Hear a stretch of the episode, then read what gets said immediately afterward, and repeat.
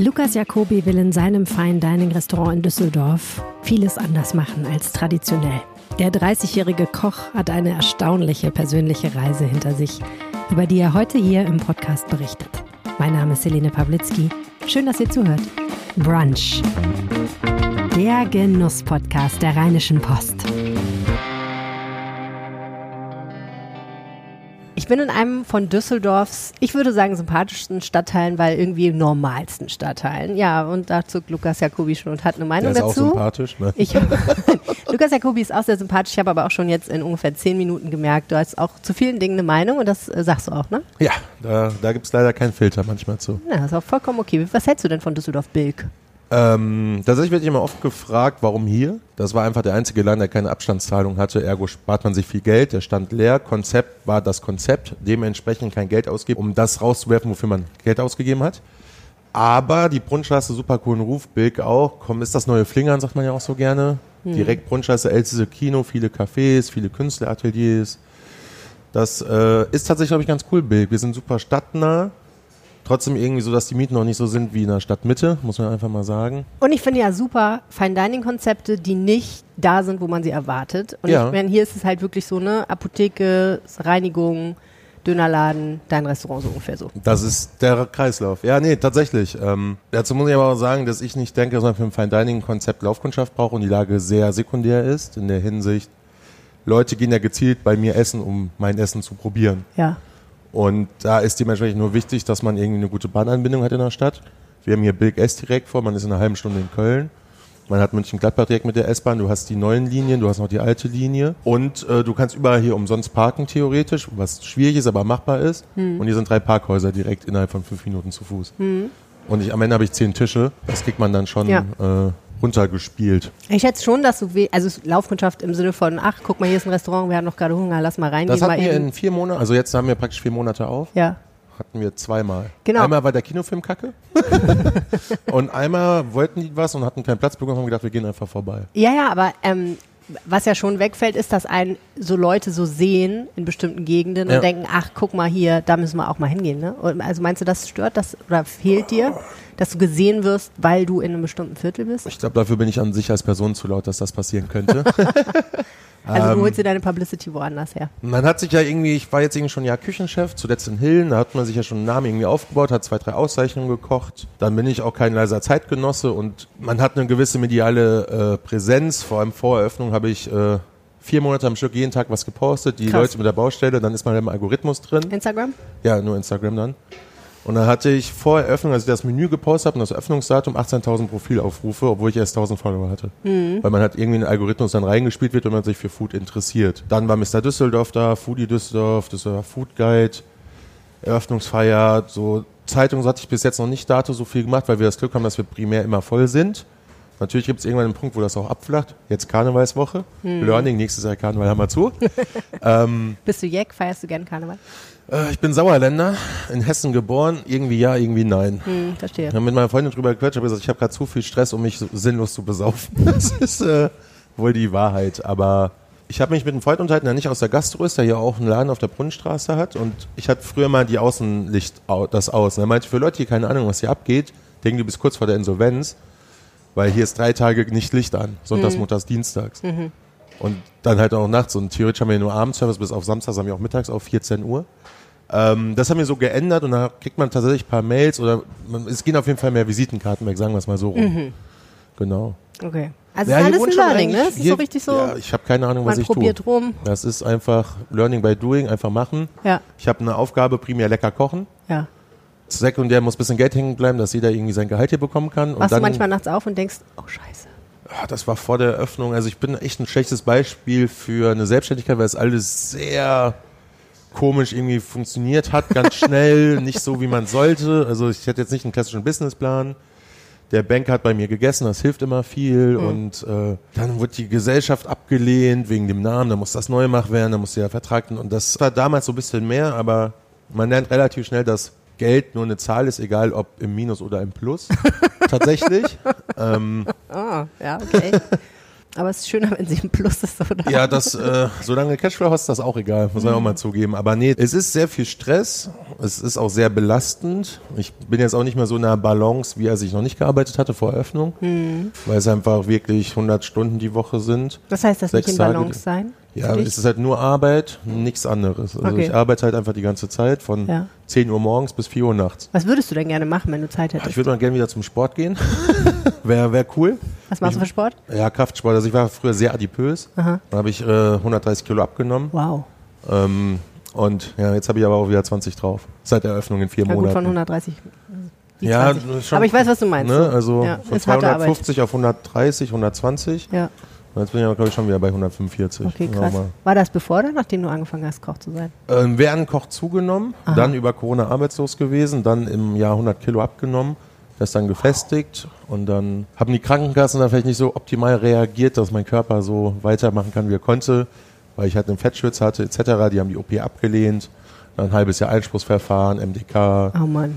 Dann hatte ich eine durch. Fettschwitzenresektion und, Ja. und, und ja, alles mit 29 und noch selbstständig. Dann halt, ja, und also das heißt ja auch einfach, ähm, ein bisschen ist das auch ein Berufsrisiko für dich dann an der Stelle, oder? Ja, 1000 Prozent. Ich hatte am Montag einen Kochkurs mit Ärzten, da meinten, ja Lukas, du hast immer nur Stress, du hast immer Cortisonausschüttung, ergo hast du keinen Stoffwechsel.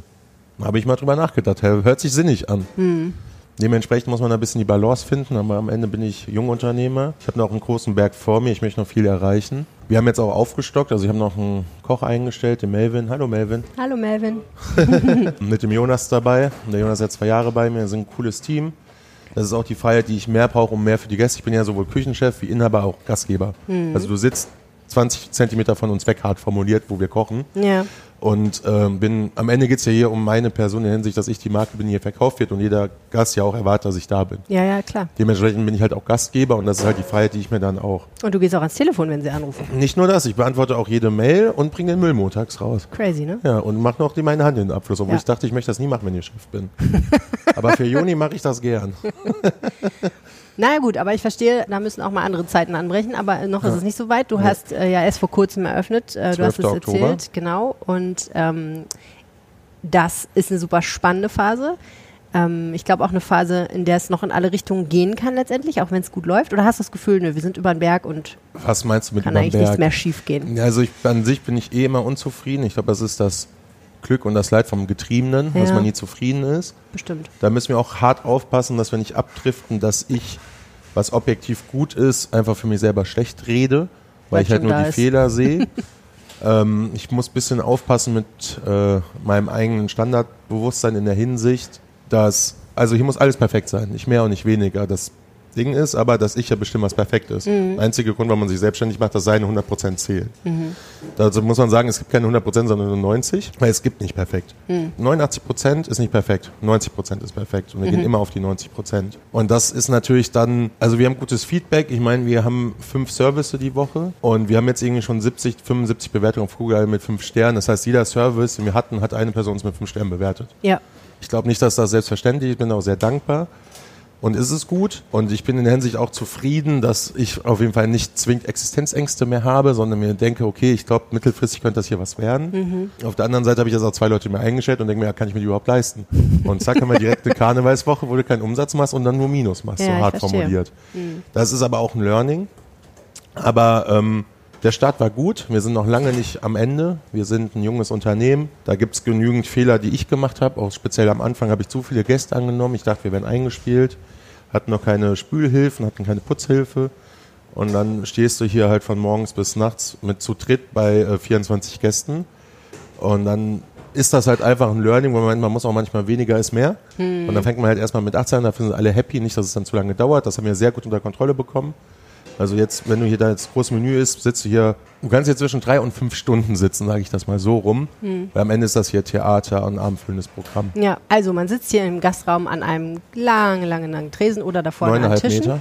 Neuneinhalb Meter, der sich so äh, hufeisenförmig bewegt. Das ist ja ein bisschen auch so ein Trendding, ne? dass man inzwischen erwartet, eigentlich auch mehr zu sehen von den Ja, Köchen. wir haben nichts zu verbergen. Ja, ja, das, das denke ich halt auch immer. Das ist spannend. Ich meine, Bisschen was habt ihr bestimmt zu verbergen. Irgendwas hinten passiert auch hinter der Spülküche. Echt? Ja, das ist Na gut, aber zumindest das Küche. Spülen wird verborgen. Ja gut, das möchte jetzt auch keiner sehen. Ne? ja, ist okay. Muss ich nicht sehen, das stimmt, wenn ich esse. Obwohl das auch mal ein spannendes Experiment wäre. Aber ja, also klar, ich meine, ähm, hier wird alles vor den Augen der Menschen zubereitet. Nähern wir uns doch mal den Dingen an, die da zubereitet werden, die Art, wie du kochst, ähm, die Art, wie ihr kocht. Vielleicht ein bisschen darüber, wo du gelernt hast und ähm, wo du gearbeitet hast. Ich Ja. habe gelesen, du hast im Victorian gelernt. Ja, da das hab ist ja in Düsseldorf ein bisschen legendärer Name, ne? Das ist primär richtig, ja. Mhm. Klassisch Französisch. Ich glaube, ich bin auch der einzige Azubi, der im Victorian Bistro Probe arbeiten musste. Ja, da sind immer ganz viele Promis hingegangen. Ja, Ja. tatsächlich. Und wenn du es heute beurteilst, ich meine, es ist ja jetzt mittlerweile, gibt es das ja so nicht mehr? Genau. War das gut? Ist das was, wo du sagst, yo, das hat mich geprägt? Ist sicherlich ein guter Laden, aber es ist auch schon der schlechteste Laden, in dem ich jemals gearbeitet habe. aber es ist immer noch ein mehr über die Läden aussagt, über die du dann noch gearbeitet Genau, hast. ähm, ne? das ist tatsächlich die Aussage, die ich Ja. treffen wollte.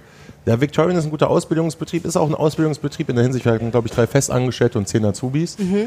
Und ähm, beim Koch ist es in der Hinsicht relativ einfach. Je mehr man arbeiten möchte, umso mehr muss man arbeiten, umso mehr wird man geknechtet. Mhm. Das ist halt einfach so, wie es ist. Ja, Doch, ein guter Betrieb, da hat man halt alles gehabt, sowohl Bistro wie das Gourmet. Da hat man halt auf dem Samstag auch 1000 Teller geschickt, weil das Bistro halt immer voll war, weil das Ding war gesehen, gesehen werden.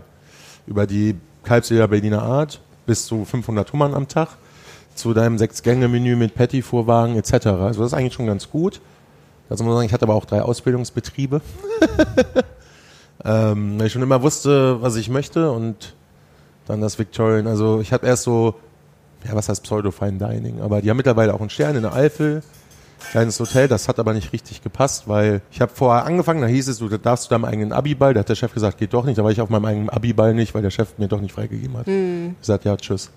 Dann war ich in Wermeskirchen im Sterne-Restaurant, die aber auch ähm, viel Veranstaltungen hatten. Da habe ich dann irgendwie nicht eingesehen, im ersten Lehrjahr Pausen für Kartoffelkarton nachzuarbeiten, sagen wir es mal so rum.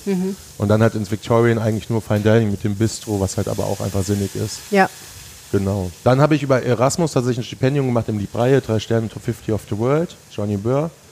Ähm, und wollte eigentlich auch da bleiben. Die haben mir das auch angeboten, hatte die Ausbildung nicht fertig. Habe gesagt, ja, hm, meine Eltern haben gesagt, ich muss erst meine Ausbildung zu Ende machen. ähm, ich komme dann, wenn ihr wieder frei habt, ja, wir melden uns. Dann bin ich in der Zwischenzeit ins Sagatas gegangen, zum Jörg Wissmann, der jetzt das J eröffnet hatte. Da war ich Patisserie, habe Andi Vorbisch praktisch übernommen, ein paar Rezepte von dem bekommen, zwei Wochen mit dem zusammenarbeiten dürfen. Das war ja einer der besten Patissiers der Welt oder ist einer der besten Patissiers der Welt. Dann war ich im Libraille, drei Sterne Top 50 of the World. Zehn Monate nach der Ausbildung war ich praktisch schon Chef de Party, also Abteilungsleiter, zehn Leute unter mir. Und dann war ich da anderthalb, zwei Jahre. Dann Christian Bau, drei Sterne, Französisch, Japanisch. Und dann war ich Sous-Chef beim Nagaya, hier in Düsseldorf auch ein Das Stern. interessiert mich mega, Ja. weil ich mir vorstelle, dann im Nagaya zu arbeiten, das ist eigentlich ein bisschen dann noch, noch eine andere Welt, oder? Trügt der Eindruck. Also weil die japanische Kochkultur Ja, es ist ja sehr japanisch geprägt, das Ja. auf jeden Fall, aber beim Bau ist ja auch japanisch-französisch Ja. und ne, man hat dann schon auch dieselben Produkte etc. Aber also, Ähm, ich frage deswegen, weil ich kenne mich ja nicht so gut aus, aber ich habe zum Beispiel mal gelernt, der japanische Koch hält sein Messer anders als der französische Koch. Spielt das eine Rolle dann oder ist das, ist das Ja, Legende das- und nicht so wichtig eigentlich? Also ich glaube tatsächlich, dass ich der Koch war mit den stumpfesten Messer, der jemals beim Nagaya gearbeitet hatte zu Beginn.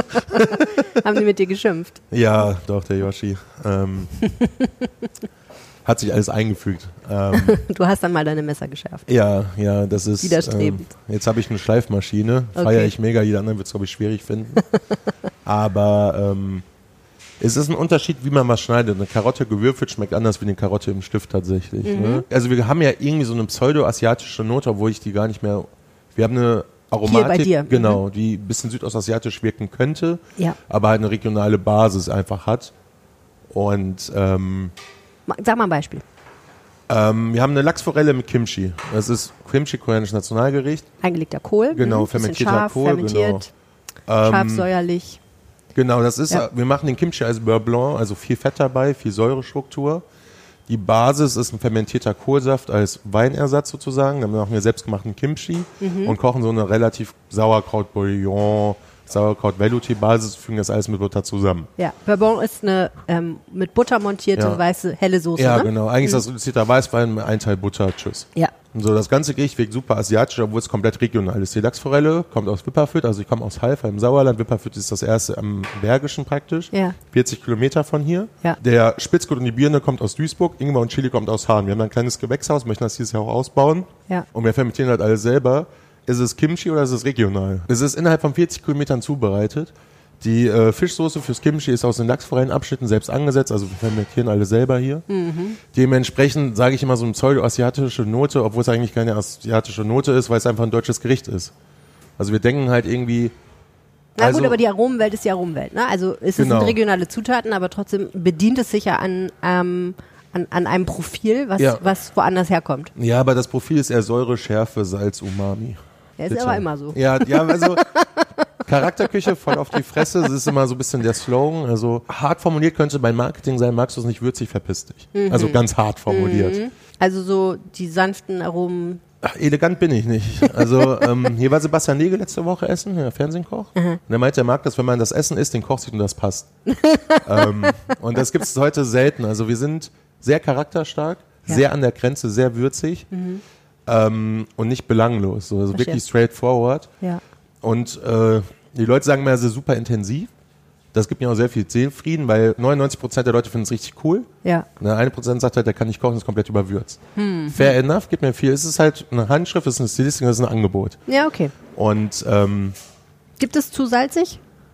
ja, es gibt versalzen, aber ein ungeschulter Gaumen kann ja auch Salz und Umami nicht zwingend äh, unterscheiden. Muss man auch mal dazu sagen. Ja, das stimmt. Und äh, Man was, braucht auch Salz, um Umami überhaupt schmecken zu können, ne? ja, also wir benutzen super wenig Salz, das glauben mir die Leute nie, weil wir ja selber fermentieren, das super Ja. alt ist und dadurch bilden wir halt Geschmack durch Ja. Aminosäuren. Aber im durch die Ferment Zeit. ist doch auch Salz, oder? Genau, aber nur 4%. Okay. Und 4% auf 2 Liter, lass das mal ein Esslöffel Salz sein auf, auf 2 Liter, ist ja nicht salzig. Aber wenn diese 4% lange wirken und sich Geschmack bildet, wirkt es halt intensiver, aber es ist halt Umami und nicht Salz. Genau, aber wir sind da trotzdem sehr harmonisch mittlerweile. Und ähm, wir sind an der obersten Skala einfach vom Arom, aber trotzdem inharmonisch. Und das ist tatsächlich das Learning, was ich zum alten Laden, wo ich Küchenchef war, wo es noch ruppiger war, mehr Komponenten, wo trotzdem Newcomer des Jahres im Guss und hab Sitzner.de Gomio gekocht, also so schlimm kann es ja nicht gewesen sein. ähm, da sind wir aber tatsächlich jetzt viel erwachsener geworden. Ähm, viel harmonischer, viel mehr Menüabfolge, weil wir jetzt mehr Gänge haben in kleineren Portionen, dadurch wächst auch viel besser. Ja. Ich kann nicht auf zehn Löffel kochen. Ich kann nur fünf Löffel kochen, danach ist auch belanglos, weil es zu viel wird. Hm. Sondern immer einen Löffel weniger, wie der Gast essen möchte. Das ist die perfekte Größe. Okay. Immer am Necken. Ja. ähm, nur um die Chronologie kurz zu Ende zu bringen, du warst in Nagaya Genau. und war das direkt danach, dass du in Hilden eröffnet hast? Ähm, nee, dann äh, bin ich tatsächlich äh, Küchenchef geworden mit 25 im Restaurant zweigleisig, als sie so Fine Dining Sharing umgestellt hatten. Für original drei Wochen und dann kam Corona, ich war zwei Jahre arbeitslos. Ja. Mist. Ja, dann habe ich halt abgenommen, das war auch okay im Nachhinein. Mhm. Und dann hatte ein äh, Freund von mir gesagt, er macht sich selbstständig in Hilden, weil es Eigentum ist. Ja, Ob ich Küchenchef machen möchte, habe ich gesagt, ja, machen wir. ja. Dann habe ich War da, das Intenso. genau, das, das war dann auch voll okay, war meine erste Küchenchefstelle, man hat genügend Fehler gemacht, die man jetzt hier nicht macht. Aber das muss doch eine wahnsinnig harte Zeit gewesen sein, die Arbeitslosigkeit, auch wenn du sie offensichtlich großartig genutzt hast. Aber hast du gewusst, es geht schon irgendwie weiter? Ähm, also dazu muss ich sagen, ich bin auch komplett durchs System gefallen, weil ich nie in Deutschland am Stück ein Jahr gearbeitet hatte bis dahin. Also hast du gar kein Arbeitslosengeld oder so ja doch, bekommen? da ich hatte zwischen Lockdowns habe ich im Edeka Zuheide in der Pasta-Bar für zwei Wochen gearbeitet. Nein. Ja doch, und da hatte ich meine Neuberechnung. Dann hatte ich ein Jahr, also ich hatte ein Jahr Ja, okay. gar kein Arbeitslosengeld Ja, und dann heftig. ein Jahr, also mein, ich war komplett pleite, bevor ich eröffnet hatte. Okay. Weil ich halt alles vom Ersparten dann, Ja, crazy. ja, das ist zwei Jahre später der eigenen Laden. Aber wie hast du dich gefühlt? Ich fand's, ja, das war auf jeden Fall das Beste, was mir passieren konnte. Im Nachhinein. Ja. Hast du keine Zweifel gehabt damals? Nee, ich bin schon sehr von mir. Also woran krass. Zweifel? Naja, also selbst wenn man weiß, man kann's und selbst wenn man weiß, man wird mal was und wenn man weiß, ich will das auch, ne, Ja. geht's mir zumindest so, dass wenn ich in solchen Umständen bin, dass ich dann doch nochmal alles hinterfrage. Sorry, dass ich das so bohre, aber ich finde, Nee, das, das ist so eine voll okay, krasse, krasse Situation, in der man dann ist, dass man wirklich dann so Also beruflich ich mich politisch ja, heißt es immer ins Bergfreie fällt. Nee, also ich, ich habe mich ja persönlich komplett hinterfragt. Ich habe eine komplette Persönlichkeitsumwandlung gemacht, aber ja, ist ja so. Und Ich hatte Schlauchmagen-OP, Ja. mein ganzes Leben umgestellt. Wie warst du vorher? Drüber, drüber, drüber, sehr unsicher, war aber sehr gut darin, das zu überspielen. War immer der laute, dicke Clown, der immer seine Traurigkeit und Einsamkeit überspielt hat. Ähm, immer halt, hahaha, aber ne. Also keine Ahnung, ich war so fett, ich habe mich nicht mit Freunden getroffen, weil ich Angst hatte, dass die Couch kaputt geht, wenn ich mich da draufsetze. Das kann man einfach so hart formulieren. Ja. Ähm, Hattest du Hilfe dabei? Also, weil so eine Transformation ist ja krass. Viele Leute schaffen das erst nach fünf Jahren Therapie so. Ich bin der beste Therapeut für mich selbst, bis es nicht mehr klappt, gell? ähm, ja, also ich hatte meinem Bruder versprochen, dass ich, wenn ich dem, wenn ich nicht 50 Kilo abnehme bis zur Hochzeit, mache ich die OP. Nee. Und ich bin auch immer sehr antizyklisch gewesen zu so einem adipösen Leben. In der Hinsicht, dass ich halt super erfolgreich beruflich war, genügend Zuspruch hatte. Ich meine, ich habe mit 250 Kilo 18 Stunden am Tag gearbeitet, zwei, drei Jahre lang. Wahnsinnig anstrengend. Ja, deswegen habe ich so gute Waden. ähm, das war schon immer sehr antizyklisch. Und dann habe ich halt, ich habe nichts gemacht außer gearbeitet in meinem Leben. Ich hatte nur die Arbeit. Dann habe ich mir um 2 Uhr nachts einen Gin Tonic reingeknallt, einen Döner gegessen. Und dann äh, Schlafen. schlafen, dann wieder arbeiten. Aufwachen. Aber keine Ahnung, da habe ich mir jeden Tag einen richtig krassen Wolf gelaufen, habe mir jeden Tag zweimal die Unterhose gewechselt, so, weil ich halt nur am Schwitzen war, weil ich so fett war. Und man ändert sein Leben ja so, dass man das nicht merkt, dass man was nicht mehr kann. Ja. Also ich war so dick, ich konnte mir den Hintern nach auf der Toilette nicht abputzen. So, das war einfach so. Und dann geht man halt in die Dusche und duscht sich sauber. Das ist halt, also ne, der Mensch ist halt auch dumm und versucht alles wegzudrängen. Und da habe ich halt dann über Corona gemerkt, jo Lukas, so, ne, da hatte ich ja nicht mehr die Bestätigung auf der Arbeit, sondern hatte gar nichts mehr. Ja. Hab mir ja nichts gemacht, außer gezockt und gefressen. Und dann habe ich gesagt, ja, lass mal abnehmen. Ja. So, und dann haben die auch im Krankenhaus gesagt, ne, das wird ja dann auch irgendwie begleitet durch Ernährungsberatung etc., Kontrolltermin. Ja. Das muss man sagen, ich wäre auch fast gestorben bei der OP. Also es war jetzt auch so nicht ganz so kritisch, weil ich innere Blutung hatte und ne, dann möchte man es ja auch irgendwie auch nutzen. Wenn schon, die- schon, oder was? Und dann, so, also ich hatte dann, ich habe gesagt, zum 1. Januar 21 nehme ich ab. Da hatte ich die OP am 1.3., da hatte ich schon 20, 22 Kilo abgenommen. Und das dann, muss man, ne? Man muss eine gewisse Zahl Nee, Kilos abnehmen. wenn man, nee, ich war so fett, dass ich so. die gerichtlich, gesetzlich den Anspruch auf die OP hatte. Ich hatte einen Okay. BMI von 79, glaube ich. Okay. 72 oder 79. Ja. Ähm, also super, super, super adipös. Ja. Und ähm, dann hatte ich praktisch die OP und drei Monate später habe ich 30 Kilo abgenommen, war richtig sauer, dass ich nur 30 Kilo abgenommen habe. Ja, guck mal, du hast jetzt in den vier Monaten, fünf Monaten 50 Kilo abgenommen. Das wird jetzt aufhören. Und beim nächsten Termin hatte ich, habe ich gesagt, ja, möchte ich 100 haben. Da war ich sauer, dass ich 70 hatte, nur abgenommen. Und dann meinte, ja, komm, entspann dich mal. Ne? Und dann habe ich halt super schnell 100 Kilo abgenommen. Und hätte dann die AOK-Krankenkasse, schade, äh, die OP rechtzeitig bezahlt. Und dann wäre ich wahrscheinlich auf 100 Kilo runtergekommen. Weil ich hatte danach, wo ich nochmal so 10, 15 Kilo zugenommen hatte, weil ich keinen Sport mehr machen konnte, weil ich meine Bandscheibe halt, halt kaputt gemacht habe, weil ich halt eine Fehlstellung hatte, mal 20 Kilo Hautlappen. Das ist wie ein Kasten Bier, der die ganze Zeit um meine Hüfte hängt. So, und da, da war es immer noch 20 Kilo, ne? Da muss man auch mal zugeben. Genau dasselbe Spiel wie mit der Oberschenkelstraffung, haben die auch wieder abgelehnt. Also die Eingriffe, die man dann hinterher macht, Genau, um damit die man Haut quasi die. Schäden repariert, die noch da ja, sind sozusagen. ja, ne? ja also einfach, ich, du hast einfach Ist ja nicht nur kosmetisch, aber also so Ja, ich offensichtlich. ich habe jeden Tag geblutet an den Waden, wenn ich gelaufen bin und, und Ja. keinen Sport mehr machen. Ja. Er Ja, hatte das ist immer ja auch Entzündung, totales Pilzbildung. Risiko, ne? Ja, genau. genau, so das ist es hygienisch halt. und so ist auch total schwierig. Ja. Ja. Und da muss man sich ja in Deutschland für jetzt absichern. Da habe ich gesagt, das System fickt dich, fickt das System, ich bezahle die OP selber. krass. Aber dann hat die Krankenkasse die OP doch übernommen. Okay, Schwein gehabt. Ja, Gott sei Dank. Dementsprechend koche ich, glaube ich, so, wie ich koche, tatsächlich, um die Bogen zu spannen. Weil am Ende, naja, ich war immer der laute Lukas, der Aufmerksamkeit haben wollte. Ja. Das impliziert sich auf meine Kulinarik, weil was die Menschen prägt, prägt auch den Geschmack. Ja. Nicht mehr und nicht weniger. Am Ende, wenn man ihr erstmal weiß man, wer ich als Mensch bin. Okay, Und jeder Koch, der eine eigene Handschrift hat oder einen gewissen Anspruch, ja, schmecken ja mal, wie man ist. Und jeder ist anders geprägt. ja, Und ich war immer der laute Clown. Dementsprechend koche ich auch sehr laut. ja, Das ist tatsächlich das Wording, was man lernen musste fürs Marketing. ja. Lass uns das mal probieren. Ja, wenn der Melvin jetzt anrichten würde, sehr gut. Und das Spannende, was ich super interessant finde an dem, was ihr hier tut, ist, ihr kocht nicht nur, aber auch vegan hier im Genau. 2023. Warum hast du dich dafür entschieden? War das einfach, dass du gesagt hast, man muss das heutzutage auch haben? Oder ist das auch eine Überzeugung, die dahinter steht? Ähm, kulinarische. Nur sowohl als auch tatsächlich. Also wenn ich es hart formulieren sollte, im Liebei gibt es immer ein vegetarisches Menü und ich habe sehr viel Anspruch in mich selber und für meine Gäste und für das Produkt. Bin aber auch relativ faul. Sprich, ich wollte eigentlich, also Fisch, Fleisch vegetarisch machen. Mhm. Aber jeder, da habe ich auch trotzdem Anspruch, wenn jemand vegan reserviert, dass ich vegan habe. Mhm. Ergo, ich bin faul, weniger Arbeit direkt vegan. Weil jeder Vegetarier das ist, der auch Vegetarier, vegan. genau. Das ist Genau. praktisch. Aber andererseits, ich meine, gut, Challenge accepted und so, aber man lädt sich damit natürlich einen ganzen Haufen Dinge auf, die man nicht mehr machen kann. Aus der klassischen französischen Küche, da muss man schon einige. aber dafür habe ich auch das nicht vegane Menü. Also Ja, da kann ich, ne? okay. Aber am Ende bin ich, glaube ich, also ich bin der beste, schlechteste vegane Koch, den es hier gibt. Weil ich tatsächlich, glaube ich, keine Ahnung habe, wie man richtig vegan kocht. ähm, Aber ich halt einfach lecker kochen, nur ohne Fisch, Fleisch, Sahne, Ja. Eier, Molkeprodukte. Du machst es einfach. Einfach lecker kochen mit Gemüse. Okay, ja aber eh ha- hast du irgendwie, weiß ich auch nicht, mal irgendwas gelesen dazu oder gedacht, ah, ich gehe jetzt mal ein bisschen rum und esse ein paar vegane Sachen? oder? Also in Hilden fing das noch so an, dass praktisch vegan nicht vegan dasselbe war. Mhm. Nur das Hauptprodukt und Soße halt nicht vegan war und der Rest vegan. So, hier sind zwei komplett separate Menüs, deswegen würde ich jedem Zweiertisch empfehlen, eins zu eins bestellen und sich das zu teilen. Dann hat man hier direkt 36 Sachen komplett von mir zum Probieren. Geil. Aber am Ende geht's dann nur um Geschmack und ähm, ich kann jetzt kein Mozzarella aus Cashews machen. Also du bist ja eben reinkommen, habe ich versucht, so eine vegane Haferbutter zu machen. Weil es gibt ja immer Sachen, die sind auch für alle vegan. Das ist praktisch immer diese erste kleine Taste Explosion, die es gibt, damit die Leute verstehen, wo sie hier sind, was die Handschrift ist. So ein kleiner überzogener Bobbel, die man drauf ist, der explodiert und da ist direkt Wumms. Ja. Da weißt du, hallo, hier, willkommen Lukas. Okay. Dann gibt's Brot mit einem Dip, weil das, also ich hasse eigentlich Brot zu servieren, aber das Feedback war, die Soßen sind so lecker, dass man dazu Brot essen möchte. und früher gab's immer einen Brotgang, aber Ja. jetzt bin ich ja selbstständig und möchte, dass jeder perfekt abgeholt wird. Also man braucht das Brot eigentlich als Vehikel für die Ja, Soße. das Problem, ich sage immer, ihr könnt hier gerne auch die Teller abschlecken, würde ich feiern. Aber die Leute möchten das Brot. Ich nehme Ähm, mal so unauffällig den Finger. Ja, genau.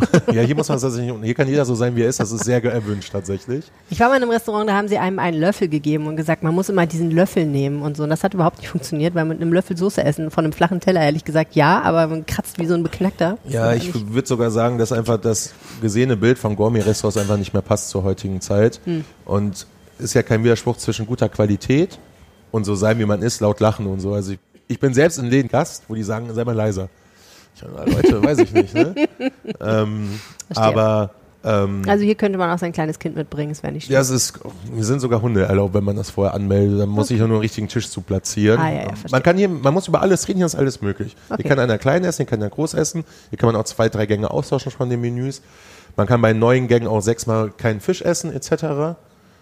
So, also, ich serviere jetzt hier unser Cacio e Pepe. Ah ja. Cacio e Pepe ist ein ganz klassisches italienisches Gericht, Parmesan und Pfeffer. Ja. Und ich habe mir gedacht, lass uns mal Parmesan im Vegan nachmachen. Okay. Und jetzt haben wir hier ein wahnsinnig massives, ach nee, geht noch?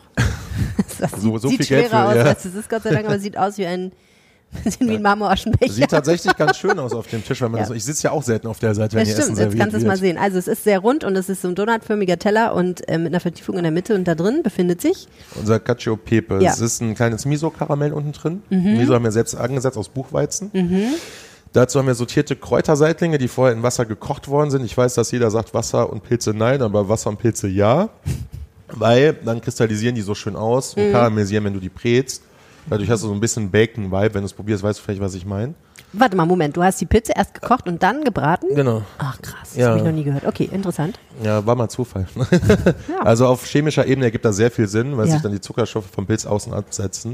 Und beim Braten karamellisieren die aus. Dann werden die, kriegen ganz schöne Das Textur. muss ich unbedingt probieren. Okay, cool. Dazu haben wir statt Spaghetti haben wir kleine Inokis. Ähm, Ja. Die kriegen wir gerade hier noch aus der Region, aber ich habe mir Mini-Pilze, ne? So genau, kleine. so Zierpilze. Mhm. Haben wir jetzt ab nächsten Monat ein kleines Gerät selber, dass wir die selber ziehen. Ah, okay. Ähm, die sind einfach nur gedämpft ein bisschen. Warum keine Spaghetti? Ähm, wir, witzigerweise hast du ja gesagt, es fehlt immer Protein oder so beim veganen Menü, um satt zu werden. Kann man ja auch irgendwie auf Kohlenhydrate überziehen. Ja, habe ich vorhin im Vorgespräch erzählt, dass Sebastian Ja. Kuppin meinte, er geht manchmal vegan Fine Dining und da muss er hinterher eine Falafel essen weil er nicht klarkommt. Ähm, weil einfach nur Gemüse auf dem Teller ist. Das ist bei uns, gibt's halt sehr viel zu essen. Zu dem großen Menü gibt's neun Weine in der Begleitung. Also Mhm. gibt's irgendwas klassisch wie neun Gänge. Hast aber zum Beispiel dann noch die ganzen Snacks. Aber es wird 13 Mal was serviert mit 18 Sachen zum Essen. Ja.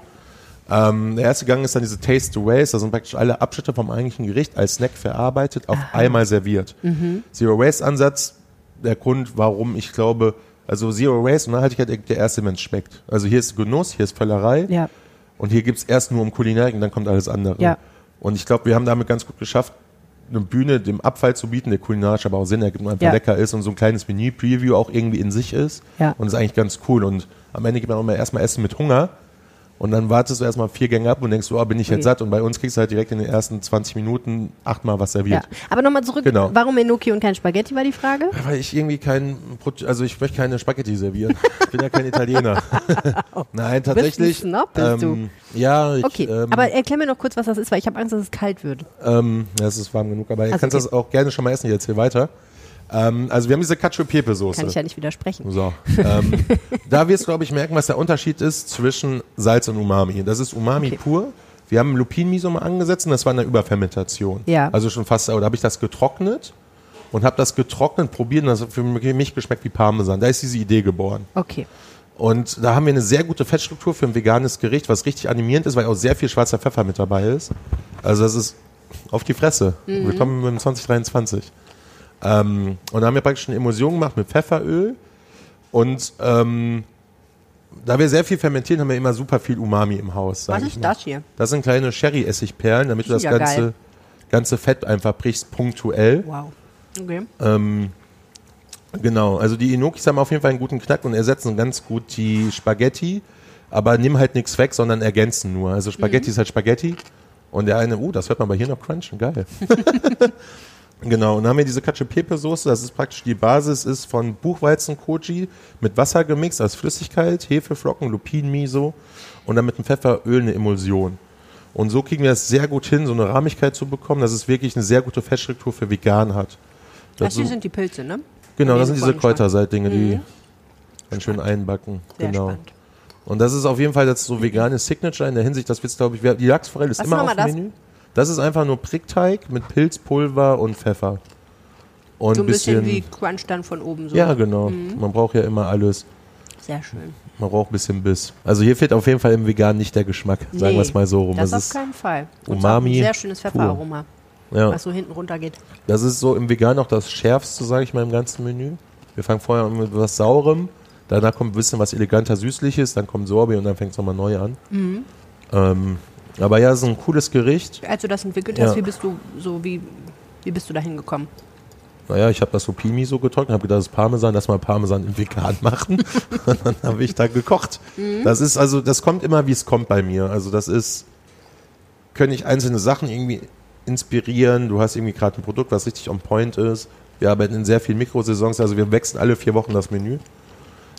Ähm, Kein Wunder, dass du zu nichts anderem kommst. ja, das, vielleicht gehen wir auch auf alle sechs Wochen runter, aber wir haben sehr viele Stammgäste, die sehr oft hier sind. Mhm. Und wenn die das kleine Menü essen mit vegan, nicht vegan, kann ich das sehr gut splitten, dass hier jeder jede zwei Wochen was bekommt. Also wir haben ja Gäste, die waren schon 16 Mal da. Wow. Das ist, äh, das ist halt ein Unterschied, ob du eine Klingel hörst und das Essen kommst oder du siehst, wie jemand dafür blutet, schwitzt und dann halt einfach eine persönliche Bindung aufbaust.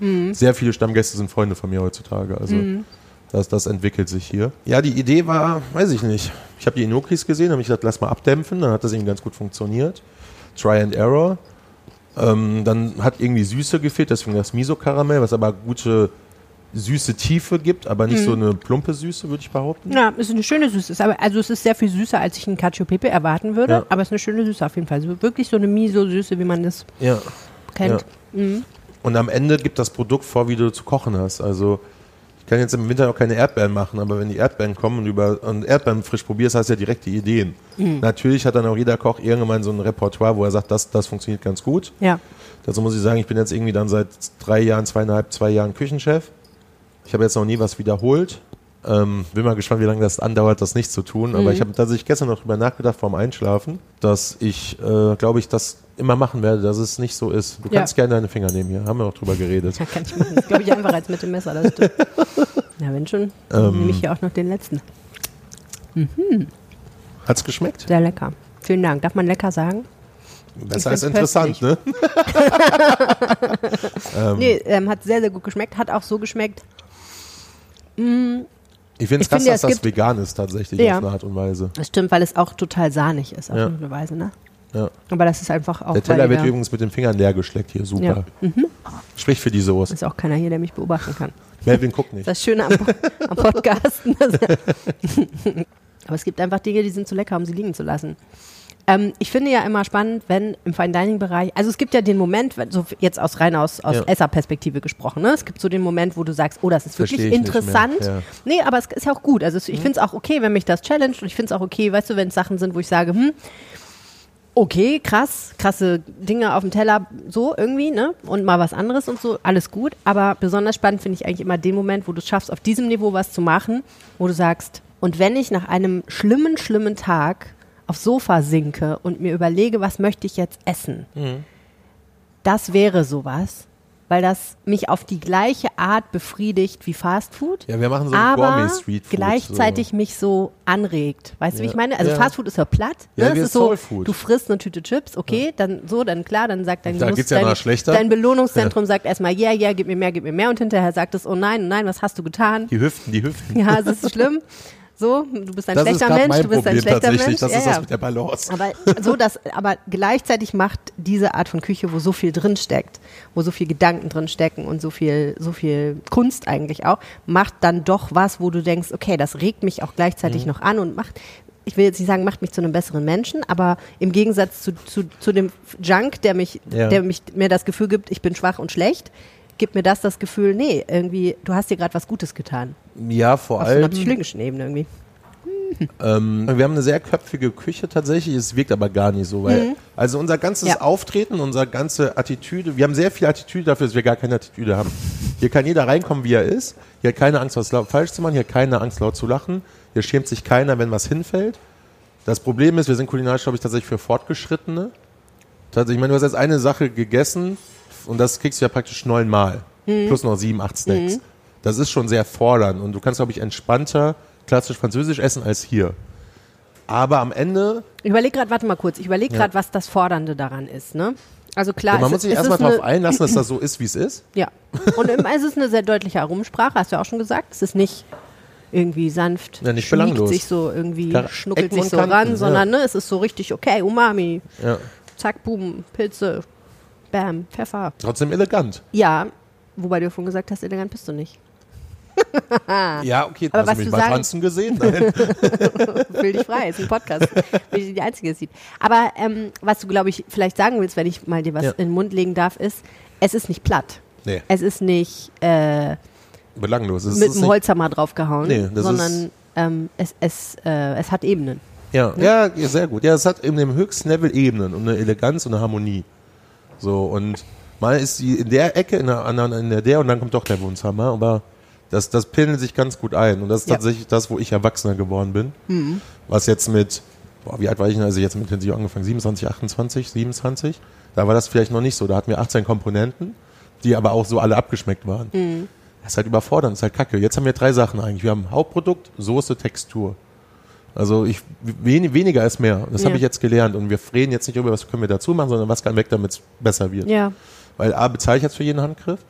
B, sind wir hier zu dritt bei 18 Sachen zum Essen für 20 Gäste viermal die Woche. Das ist halt viel. Und wir servieren noch alles selber. Das heißt, wir haben auch nicht die Zeit. Ja.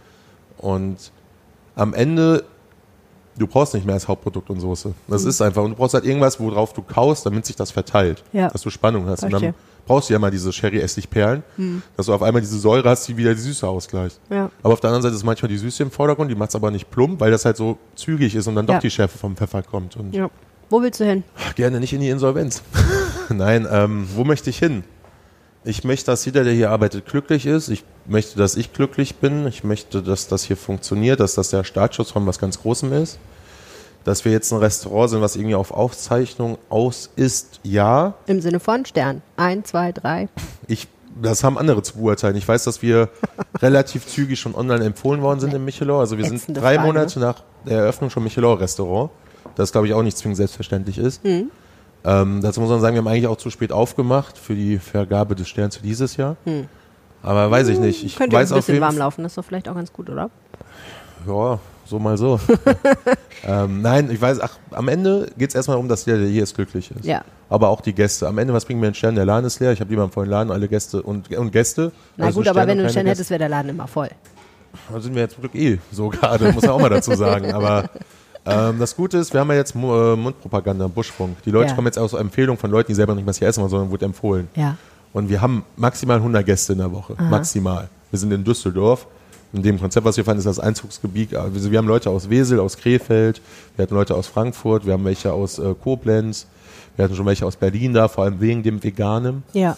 Also am Ende, am Ende geht es ja nur um Qualität. Und dann ist alles sehr sekundär. Also ich verdiene auch lieber weniger Geld und wir sind besser, als dass wir mehr Geld verdienen und schlechter sind. Also die einzige, die Qualität ist immer der Ansporn. Aber auf der anderen Seite möchte ich ein sehr fairer Gastronom sein, was wir glaube ich sind. Wir sind für das, dass wir hochpreisig sind, sehr fair. Die kosten 0,75 Wasser 3,50. Die kosten Kaffee 2 Euro. Weil ich finde es immer schwierig, dass der Rest so kalkuliert ist, dass man dann für ein Wasser auf einmal 10, 12, 14 Euro bezahlt. Weil das ist halt Abzocke. Und am Ende gibt es immer Preise in der Gastronomie, wo die Leute. Ein Gast hat auch gesagt, Lukas, kannst fürs Essen den Preis nehmen, den du möchtest, weil das ist deine Kunst, das ist dein Handwerk, du bestimmst den Preis. So, da hier muss man sagen, hier kosten neun Gänge so viel wie woanders sechs Gänge. Das ist halt einfach so und da sind wir wahrscheinlich sogar noch günstiger. Sie kosten gerade neun Gänge 165 Euro. So, und dafür Hilft das Regionale? ja, dabei? voll. Also Nachhaltigkeit ist auch einfach wirtschaftlich. Ähm, also hier gibt's vom Essen her nichts, was weiter als 250 Kilometer her ist, Hm. außer Kaffee, Schokolade und Gewürze. Das ist das Einzige. Also wir sind so 80, 85 Prozent umlandsregional innerhalb von 100 Kilometern. Hm. Ähm, dann sind wir so 10, 15 Prozent Kranzland, regional, Schrägstrich. Ich möchte halt Fisch aus der Nordsee benutzen, ergo Holland, 250 Kilometer von hier. Ja. Aber ich möchte nicht nur Süßwasser, ich möchte halt auch mal jetzt ein Ludemeer benutzen. Ich habe mich ehrlich gesagt totgelacht, als ich im Nobelhart und schmutzig war und ähm, was ja brutal lokal Ja. sein soll, ne? Und Pfeffer dann, benutzt. Erstens das, ne?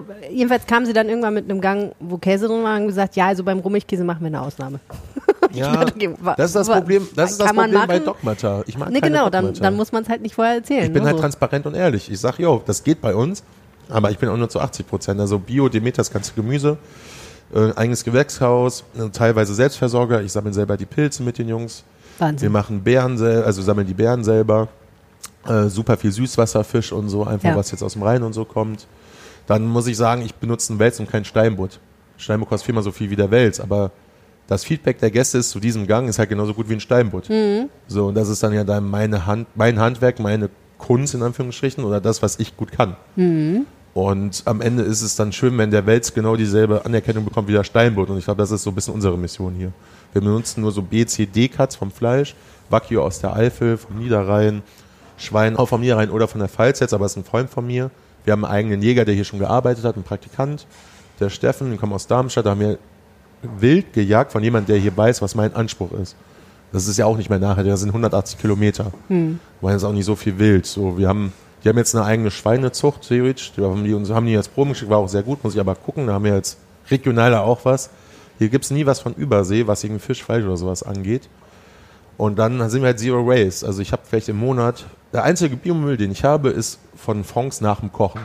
Und da machen wir gerade sogar noch von dem veganen Jus-Gemüse einen Dip zum Brot. Weil meine Mama hat immer beim Sonntagsbraten das Gemüse mitgemixt in der Soße. Ja. So ein bisschen Kindheitsgeschmack von mir. Dann habe ich gesagt, okay, Jonas, guck mal, wie viel Gemüse das hier ist. Ne? Das, also die vegane Jus ist teurer wie die nicht vegane, weil der Kilo Pilz kostet mich 30 Euro. 35 Euro Knochen nicht. Die sind deutlich günstiger. So, aber dann knall da mal 5 Kilo Pilze rein, dann kommt das noch, da hast du auf einmal 400 Euro nur an Gemüse für die Jus, wo du am Ende vielleicht 2 Liter rausbekommst. Ich lasse das mal verarbeiten, lass das mal drüber nachdenken. Dann haben wir daraus praktisch mit Erbsenprotein eine kleine Paté-Geschichte gemacht. So, das ist halt ganz spannend. Ja. Aber es ist halt nachhaltig und halt auch interessant wirtschaftlich. Ja, auf jeden Fall. Weil am Ende bezahle ich ja auch für die Knochen beim Fisch mit und so, und dann machen wir daraus Fischsoße. Wer das alles probieren will, wer im 2023 essen will bei Lukas Jacobi oder wer sein Kochbuch lesen Ah, vegan möchte, kochen Ukraine. Ich habe ja sogar noch überhaupt gar nicht drüber gesprochen. Aber macht nichts, wer sich das angucken möchte, der kann die Informationen in den Shownotes zu dieser Episode finden. Lukas Jacobi, ganz herzlichen Dank fürs Gespräch. Ich habe zu danken. Reservieren, reservieren, reservieren. So. Mehr Genuss gibt's hier im Feed. Hört euch jetzt die anderen Episoden von Rheinische Post Brunch an.